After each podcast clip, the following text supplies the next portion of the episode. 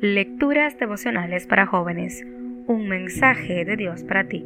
Cortesía del Departamento de Comunicaciones de la Iglesia Adventista del Séptimo de Gascue, en Santo Domingo, capital de la República Dominicana, en la voz de Jacqueline Enríquez. Hoy, 4 de mayo. El Rey Obediente.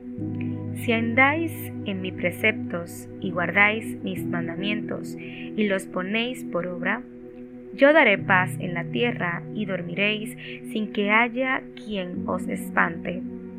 Haré desaparecer de vuestra tierra las malas bestias y la espada no pasará por vuestro país. Levítico capítulo 26 versículo 3 al 6. En el siglo XI, el rey Enrique III de Bavaria se cansó de sus responsabilidades como rey de las presiones de la política internacional y de lo mundanal de la vida de la corte. Hizo una carta de pedido de admisión al monje Richard para ser aceptado como huésped en el monasterio local y pasar allí el resto de su vida en oración y meditación. Su Majestad, ¿comprende que la promesa aquí es la obediencia?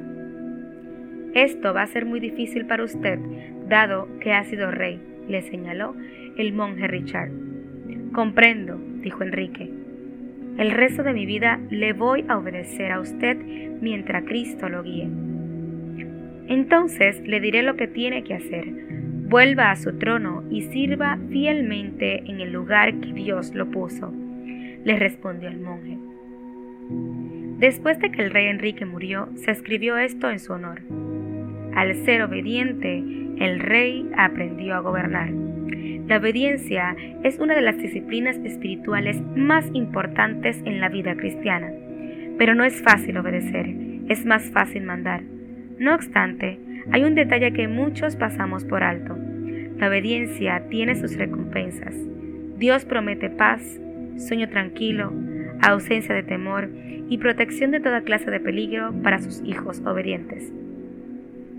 Elena G. de White escribió que quienes no caminaron en el camino del Señor, que es el único camino de paz y felicidad, por causa de la desobediencia, se aislaron del todo de recibir sus bendiciones, cuando por medio de la obediencia podrían haber ido delante en su fuerza. Ser semejante a Jesús, página 51. Tanto la obediencia como la desobediencia tienen consecuencias. Bien lo expresó Salomón cuando escribió, El que es sabio acepta mandatos, el que dice necedades acaba en la ruina.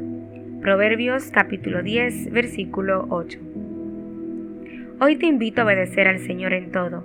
Solo así cosecharás la paz que Dios ofrece y la seguridad y protección que Él ha prometido brindarnos. El mensaje de Dios para ti hoy es, la obediencia no es una muestra de debilidad, sino de fortaleza, y ella traerá grandes beneficios a quienes la pongan en práctica. Dios les bendiga.